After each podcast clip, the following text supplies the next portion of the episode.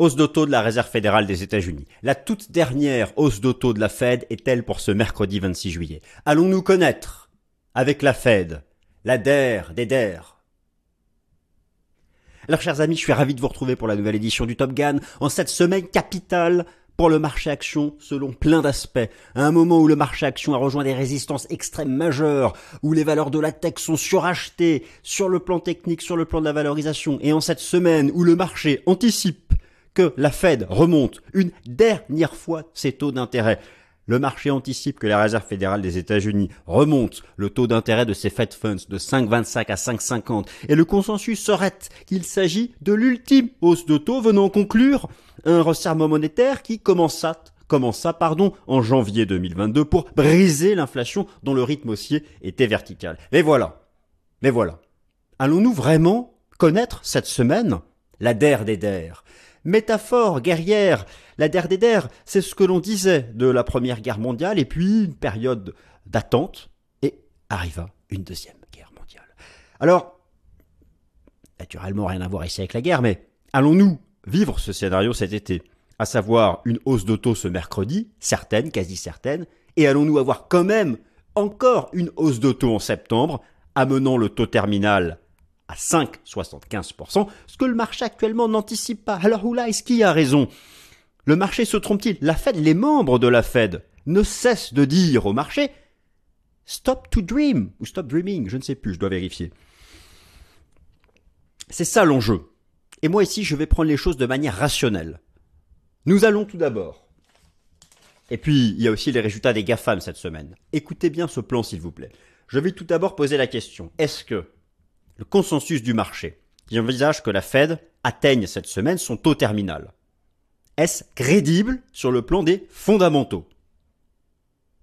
Deuxième partie, je vais passer en vue avec vous tous les outils de marché qui permettent de savoir exactement ce qu'anticipe le marché. Il y a des outils de marché. Vous allez voir, par exemple, le positionnement sur le taux obligataire à deux ans, l'analyse technique du taux obligataire à deux ans, l'analyse du prix des obligations permettent de savoir avec forte probabilité ce que fera la Fed. Il y a aussi des outils de marché, des probabilités implicites. Troisième partie, les valeurs des GAFAM, les GAFAM, les stars de la tech US publient leurs résultats trimestriels cette semaine, alors que ce sont ces titres, ces 15 à 20 titres, qui ont créé la hausse des indices boursiers. Sans eux, le marché action, il est tout en bas. Comparez le S&P 500 au Russell 2000, vous verrez la différence. Et les valeurs du luxe aussi du CAC 40, elles publient cette semaine. Sans les valeurs du luxe, le CAC, j'exagère, il n'est pas tout en bas, mais il ne serait pas remonté au contact de ses records historiques. Action versus obligation, c'est le temps de l'arbitrage, je sais, j'en remets une couche, c'est maintenant, cette année et maintenant qu'il faut se positionner à l'achat à long terme sur les obligations à duration longue dont la corrélation inversée est marquée avec le cycle des taux d'intérêt. Nous sommes toujours, et ça s'est confirmé, D'ailleurs, je vais vous donner des tickers d'ETF importants. Le prix des obligations est toujours en accumulation haussière, euh, alors que les marchés actions sont revenus largement sous résistance. Et enfin, ce bon vieux SMI va-t-il enfin bénéficier de sa structure sectorielle défensive en attaque?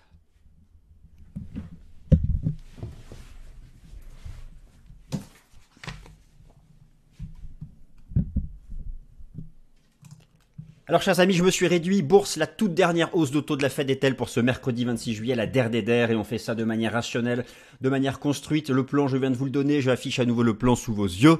Je l'ai illustré. Et donc, première partie, hausse des taux de la Fed, la der des der, est-elle pour ce mercredi 26 juillet à 5,50%. Alors effectivement, cet été, il y a deux décisions de politique monétaire de la Fed. Mercredi 26 juillet et mercredi 20 septembre. Celle du 26 juillet ne verra pas la mise à jour des projections macroéconomiques. Celle du 20 septembre, oui. Donc en soi, celle du 20 septembre est la plus importante. La hausse d'auto anticipée pour les Fed Funds de 5,25 à 5,50% sera-t-elle l'aboutissement d'un cycle haussier des taux d'intérêt initié au mois de janvier 2022 pour lutter contre la hausse verticale de l'inflation? Le marché considère qu'il est très probable que cette hausse à 5,50 soit la dernière réalisée par la Réserve fédérale des États-Unis. Cette anticipation peut sembler ne pas être crédible sur le plan des fondamentaux, du moins présomptueuse au regard du positionnement officiel de la Fed qui, elle, nous dit, elle le dit, il en reste deux des hausses de taux. Mais, et, surtout de ses objectifs macro. Et c'est donc tout ce dont nous allons reprendre car la désinflation sous-jacente est insuffisante. D'autre part, le marché du travail est encore solide. Même, même là, alors par contre, la Fed anticipe une hausse de son taux de chômage. Alors, faisons justement un petit récapitulatif sur l'ensemble de ces éléments. Tout d'abord, il y a effectivement, vous êtes ici donc sur le site de la Fed, l'agenda des décisions de politique monétaire de la Réserve fédérale des États-Unis. Il reste donc la décision du 26 juillet et du 20 septembre cet été. Notez que celle du 20 septembre est un petit, il y a un petit astérix, car il y aura donc la mise à jour des projections macroéconomiques, mais pas pour ce 26 juillet. Alors, le cycle haussier, je vous remontre ici, hein, c'était bien à la base la pontification haussière verticale plus vue depuis les années 70 et le choc pétrolier du régime des prix, des taux d'inflation nominaux, qui a fini par amener dans un second temps en noir les taux du marché à monter, anticipant eux-mêmes la restriction monétaire des banques centrales. Vous avez ici le cycle haussier des taux d'intérêt de la Fed ici, de la BCE ici. Et alors donc le taux des Fed Funds, qui remonte de manière verticale depuis janvier 2022, approche, approche de ce qui serait, selon les anticipations du marché, le taux terminal à 5,50 à quasiment 100% de probabilité, en tout cas ici pour cette réunion du 26 juillet. Et donc voilà, le marché se dit, le marché espère qu'il y aura ensuite une phase latérale. Regardez à l'époque, à chaque fois que la Fed arrivait à son taux terminal, elle restait flat un certain temps, et avant de pivoter, c'est-à-dire de passer en cycle baissier de ses taux d'intérêt. Mais là, ce n'est pas le sujet. Le sujet, le sujet maintenant, c'est le taux terminal. Est-ce crédible de penser que la Fed, cette semaine, en remontant son taux directeur de 5,25 à 5,50, et que ce soit la dernière hausse de taux, est-ce crédible sur le plan déjà de ce que dit la Fed, et d'autre part, deuxième point, des fondamentaux Ce que dit la Fed, non. Les fondamentaux, ça dépend comment est-ce qu'on lit l'inflation. Mais la version inflation à la consommation sous-jacente, la réponse est non. Même si les tendances sont bonnes, même si la tendance est à la désinflation, l'objectif c'est 2%. Me direz-vous, l'indice des prix à la production, le PPI est à zéro. Oui, certes, oui, mais, je vous rappelle, ce qui intéresse la Fed, la meilleure façon de savoir ce qui intéresse la Fed, c'est de regarder ses objectifs macroéconomiques. Elle s'intéresse à l'indice des prix à la consommation, en particulier le PCE, D'autre part, la Fed elle-même, dans ses anticipations de taux d'intérêt, nous, disait qu'elle aurait peut-être deux hausses de taux. Hein. c'est ce qu'elle nous indiquait ici il y a quelques semaines, qu'elle aurait peut-être deux hausses de taux. Alors est-ce crédible sur le plan des fondamentaux? Je vous ai ici tout mis. Le PPI, le core PPI, le CPI, le core CPI, le PCE, le core PCE. Alors en bleu, ce sont les prix à la production, ils chutent, très bien. L'inflation à la consommation ici est en baisse. Par contre, notez la mesure la plus importante de la Fed, le corps PCE, il est flat. Et oui, et oui, le corps PCE est flat à 5%. Donc, ça peut paraître présomptueux de croire que la Fed atteindrait son taux terminal cette semaine à 5,50 du fait de la résilience de l'inflation sous-jacente, du fait, alors elle est affichée ici, en marron l'inflation nominale, en rouge l'inflation sous-jacente, du fait de la résilience du taux d'inflation des services, du fait de la résilience taux d'inflation ici shelter, qui concerne l'immobilier, même si effectivement ces données sont très en retard, parce que lorsqu'on regarde en utilisant l'application Trueflation l'inflation en temps réel aux États-Unis, qui n'est pas en retard, elle continue de baisser. Elle continue de baisser, et lorsqu'on regarde l'inflation par exemple d'immobilière en temps réel, et non pas ce qui remonte avec retard dans l'indice officiel d'inflation, ça continue de chuter. Donc effectivement, on peut être optimiste sur la tendance à venir du régime des prix euh, aux, États-Unis. Mais ce que je veux rappeler ici, c'est que l'inflation sous-jacente, vous savez, il y a sa bataille au sein de la Fed. Certains membres votants de la Fed, eux, pensent que la tendance suffit à atteindre le taux terminal. D'autres nous disent non, c'est pas la tendance qu'il faut. Il faut non seulement aller à 2%, mais y rester en dessous un certain temps pour avoir un taux terminal euh, définitif. Donc voilà, certains membres de la Fed voudraient un taux terminal à 6%. Alors voilà, donc euh, est-ce que ce sera 5,50, 5,75, 6 Et les conséquences, là, seront euh, massives euh, sur, le, sur le marché obligataire et sur le marché action. Donc, est-ce crédible d'avoir un taux terminal à 5,50 selon le positionnement actuel de la Fed? Plutôt non. Est-ce crédible sur le plan des fondamentaux? Oui, d'un point de vue de la tendance de l'inflation, qui est en désinflation, et même les prix à la production proches de la déflation, c'est-à-dire un taux de croissance négatif en rythme annuel, hein, c'est quasiment le cas sur les prix à la production, les prix sortis d'usine, ce n'est pas crédible d'un point de vue absolu euh, et notamment lorsqu'on regarde l'indice des prix PCE. Donc voilà, et, est-ce crédible euh, de manière globale? À vous de décider, chers amis. Moi, je vous donne des éléments. Donc voilà, ça c'est euh, ici une première chose. Une première chose importante. D'autre part, le taux de chômage, le taux de chômage reste extrêmement bas. Il est vrai que si le taux de chômage devait se mettre à monter, eh bien cela viendrait augmenter la probabilité effectivement que le taux terminal de la Fed soit atteint cette semaine à 5,50, mais clairement la messe euh, n'est pas dite. Alors maintenant nous allons voir ensemble les outils de marché les outils de marché, prévoir l'action de la Fed avec l'analyse technique et le positionnement sur les taux obligataires du marché. L'action des prix des marchés ne se construit que sur les anticipations globales macro, en particulier les anticipations du cycle des taux d'intérêt de la Réserve fédérale des États-Unis. Le premier outil disponible est le CME Fed Watch Tool de la Bourse de Chicago, qui donne des probabilités implicites d'action de la Fed sur ces taux en se basant sur le prix des contrats futurs négociés à la Bourse de Chicago sur les Fed Funds. Le second outil est l'analyse technique du taux obligataire à deux ans, une échéance qui est considérée comme celle qui anticipe le mieux le taux de la Fed, et nous pouvons donc faire l'analyse technique du taux obligataire à deux ans, nous pouvons faire aussi l'analyse technique du prix de l'obligation publique à deux ans, et nous pouvons aussi regarder le positionnement institutionnel sur le taux obligataire à deux ans via les contrats futurs et les contrats d'option en utilisant le rapport Commitment of Traders. En fait, ce qu'il faut retenir, c'est que jamais, jamais le taux à deux ans ne dépasse le taux terminal anticipé. Actuellement, le taux obligataire à deux ans, il a plus il a, il, a atteint le taux de la Fed. Mais c'est pas ça qui compte.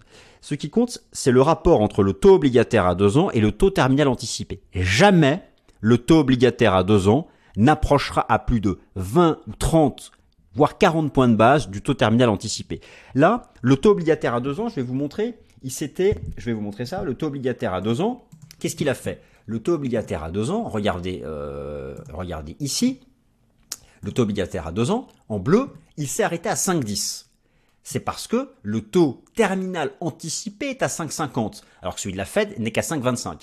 Il s'est arrêté à 5,10. Il y aura toujours un écart ici. En gros, ce que je veux dire par là, c'est que si jamais si jamais le taux obligataire à deux ans, dont vous avez ici la représentation graphique en données euh, hebdomadaires, si jamais le taux obligataire à deux ans devait casser cette résistance, cela voudrait dire que le marché anticipe qu'il reste non pas une hausse de taux, mais deux hausses de taux. D'où l'intérêt de faire l'analyse technique de ce taux obligataire. Si nous voyons d'un point de vue chartiste des signaux baissiers sur celui-ci, c'est qu'en fait le taux terminal ce sera bien 5,50. Mais si jamais nous avons des signaux techniques de dépassement de résistance, c'est que le taux terminal sera plus de 5,75 voire 6. Alors voilà, qu'avons-nous? C'est vrai que nous sommes revenus au niveau des sommets de 2007, 2006-2007. À l'époque, on avait un beau double top. Ça, c'est une figure de renversement baissier. Là, alors certains disent, est-ce qu'on va faire un triple top? Mais pour faire un triple top, faut casser ça. Euh, faut au moins casser ça. Donc, euh, alors oui, ça diverge, hein, tout à fait. Il y a une divergence baissière. Oui, alors il faudrait il faudrait au moins casser la Tenkan en, en, weekly, système Ishimoku. Il faudrait, il faudrait entrer dans le nuage pour vraiment se dire, comme ici d'ailleurs, que le point haut a été trouvé. Donc, donc, donc voilà, ça c'est le, premier outil, un outil euh, majeur, et, euh, l'analyse technique du rendement obligataire à deux ans, qui pour le moment est en train d'échouer au contact en données journalières du sommet qui à l'époque déclencha la crise bancaire en mars dernier. Euh, voilà, donc ça c'est un premier outil, mais voilà, il, il, faut absolument, il faut casser un support pour valider un taux terminal à 5,50. L'autre outil c'est bien sûr le CME Fed Watch Tool, donc la probabilité implicite d'action de la Fed date de réunion monétaire par réunion monétaire, en fonction du prix des contrats futurs négociés à la bourse de Chicago sur le taux d'intérêt des Fed Funds. La probabilité que le taux terminal soit 5,50, elle est autour des 60-70%, mais vous voyez qu'il y a quand même 30% de proba que ce soit 5,75. Donc c'est hyper hésitant. Alors on va, on va, voir ce que nous dit la Fed ce, mercredi, mais c'est vraiment, c'est un débat qui est passionnant, c'est un débat qui n'est pas tranché. Et, et dites-vous bien que si le taux terminal anticipé devrait passer à 5,75, le rendement obligataire à deux ans risque de faire une cassure de résistance. Mais tant qu'il ne casse pas de résistance, ce n'est pas l'anticipation du marché. Il faut aussi se tourner du côté du positionnement institutionnel, j'utilise le, rapport Commitment of Traders de la CFTC, le positionnement institutionnel sur le rendement obligataire à deux ans ici aux États-Unis. Nous allons regarder donc ce que font tout d'abord les traders de hedge fund depuis deux ans. Depuis, et donc c'est intéressant, les traders de hedge fund sont passés massivement short depuis septembre 2022. Les traders de hedge fund sont passés short ici. Pour l'instant, ils ont raison. Ils ont shorté vraiment la partie haute et, et, et, et, et ils continuent de vendre. Donc, eux pensent qu'on serait plutôt sur un taux terminal à 5,50. Lorsqu'on regarde maintenant ce que font les asset managers et les institutionnels, alors eux, ils ont bien joué la hausse, ils ont bien joué le rebond actuel, mais je note quelque chose d'important.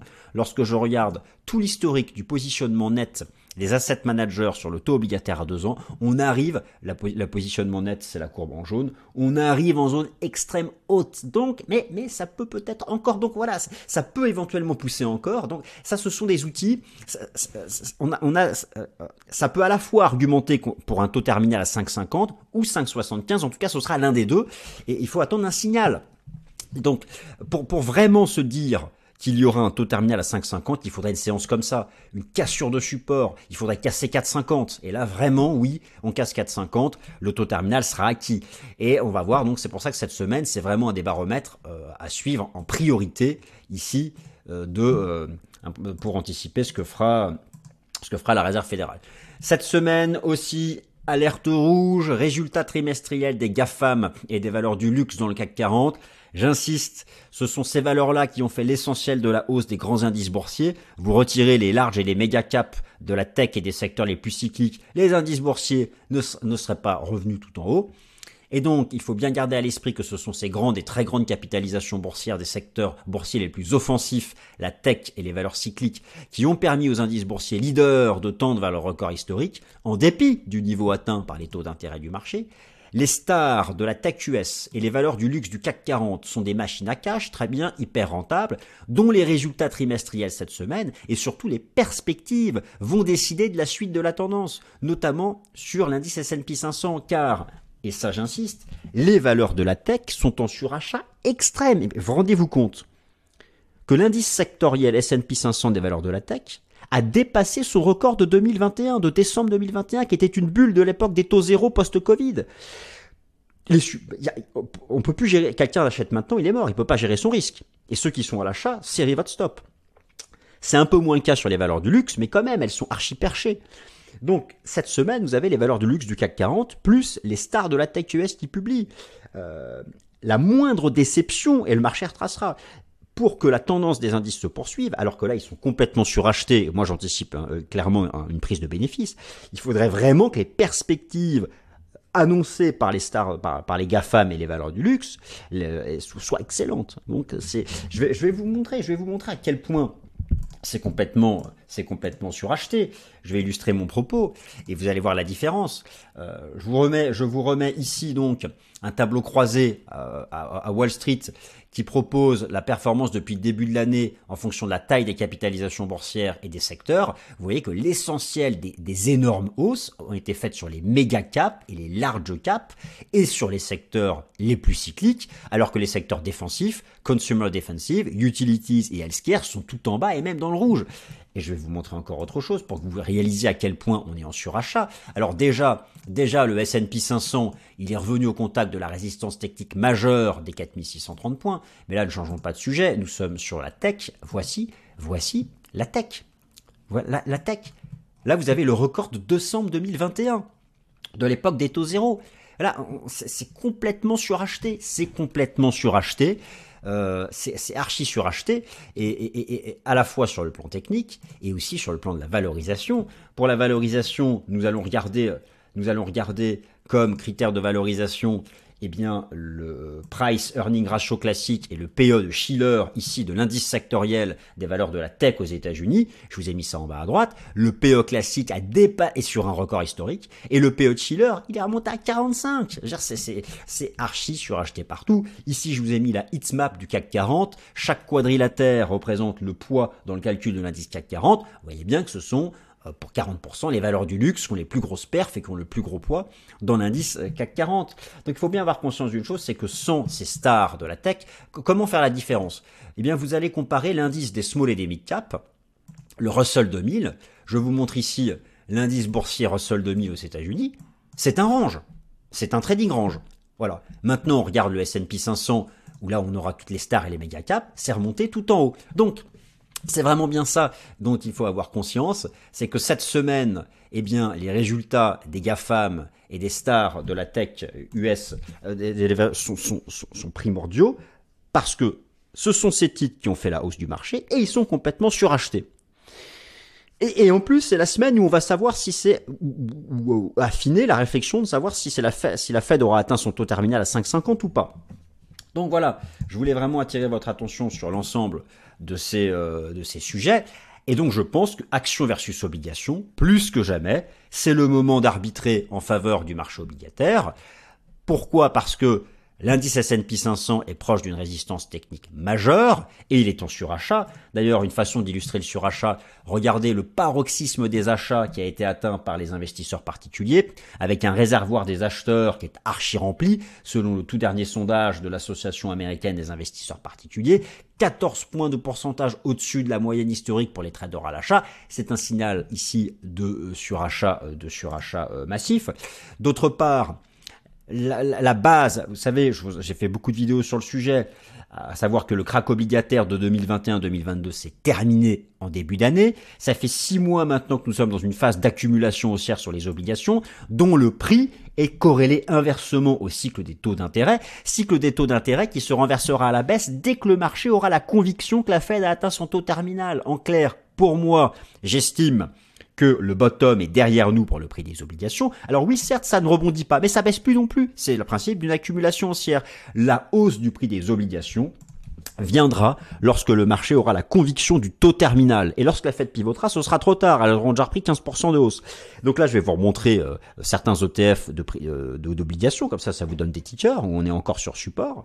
Euh, et quand bien même, imaginons, il y a un rebond de l'inflation, la Fed va à 6%, eh bien, ça, ça, on restera en face peut-être qu'il y aura un, un, petit nouveau plus bas marginal, mais ce sera encore une opportunité de long terme. Et ça, ça me paraît quand même peu probable que la Fed aille à 6%. D'autre part, les dernières stats hard data publiées aux États-Unis ont augmenté la probabilité d'une récession. Je vais, vous, montrer par exemple les datas qui ont été publiées pour la production industrielle aux États-Unis. Je vous en ai parlé la semaine dernière. Ça y est, c'est passé sous zéro. Je veux dire, le graphique est moche. C'est passé sous zéro.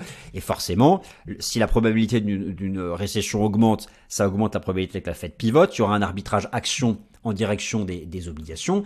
Je vous donne ici un premier ticker TLT. Vous voyez bien l'obligation longue américaine à 20 ans, le prix est, tout, est en accumulation haussière depuis le début de l'année, alors que les taux, eux, ont cessé de monter. là, ça vous rappelle la corrélation inversée entre le prix des obligations et le cycle des taux d'intérêt du marché, eux-mêmes étant dans l'anticipation du cycle des taux d'intérêt des banques centrales. Je peux vous donner aussi tout un tas d'autres euh, tickers, euh, IEF, BNB, GOVT, SHAI, enfin voilà, il y en a plein, ils sont tous sur support. Ils sont tous sur support. Donc voilà, là-dessus, moi, ça reste toujours ma conviction, euh, ça reste toujours ma, conviction, euh, ma conviction forte. À un moment donc où le marché action est quand même suracheté. Euh, je vous remontre ici sur le S&P 500 l'écart relatif à la moyenne mobile à 200 jours est presque revenu sur un niveau extrême. Voilà, ça fait vraiment partie des éléments où je me dis c'est le moment d'arbitrer en faveur du marché euh, obligataire. Et alors, le, ce bon vieux SMI en retard, le SMI va-t-il enfin bénéficier de sa structure sectorielle défensive? Oui, alors c'est vrai qu'au sein des indices boursiers occidentaux de premier rang, l'indice SMI occupe les dernières places avec une performance annuelle en dollars qui atteint difficilement les, les, 10%. Je vais vous montrer ça, je veux dire, voilà, il est, il est bon dernier, le SMI. Hein. Lorsqu'on regarde la performance depuis le début de l'année euh, en dollars, ça là-dessus, il n'y a pas de sujet.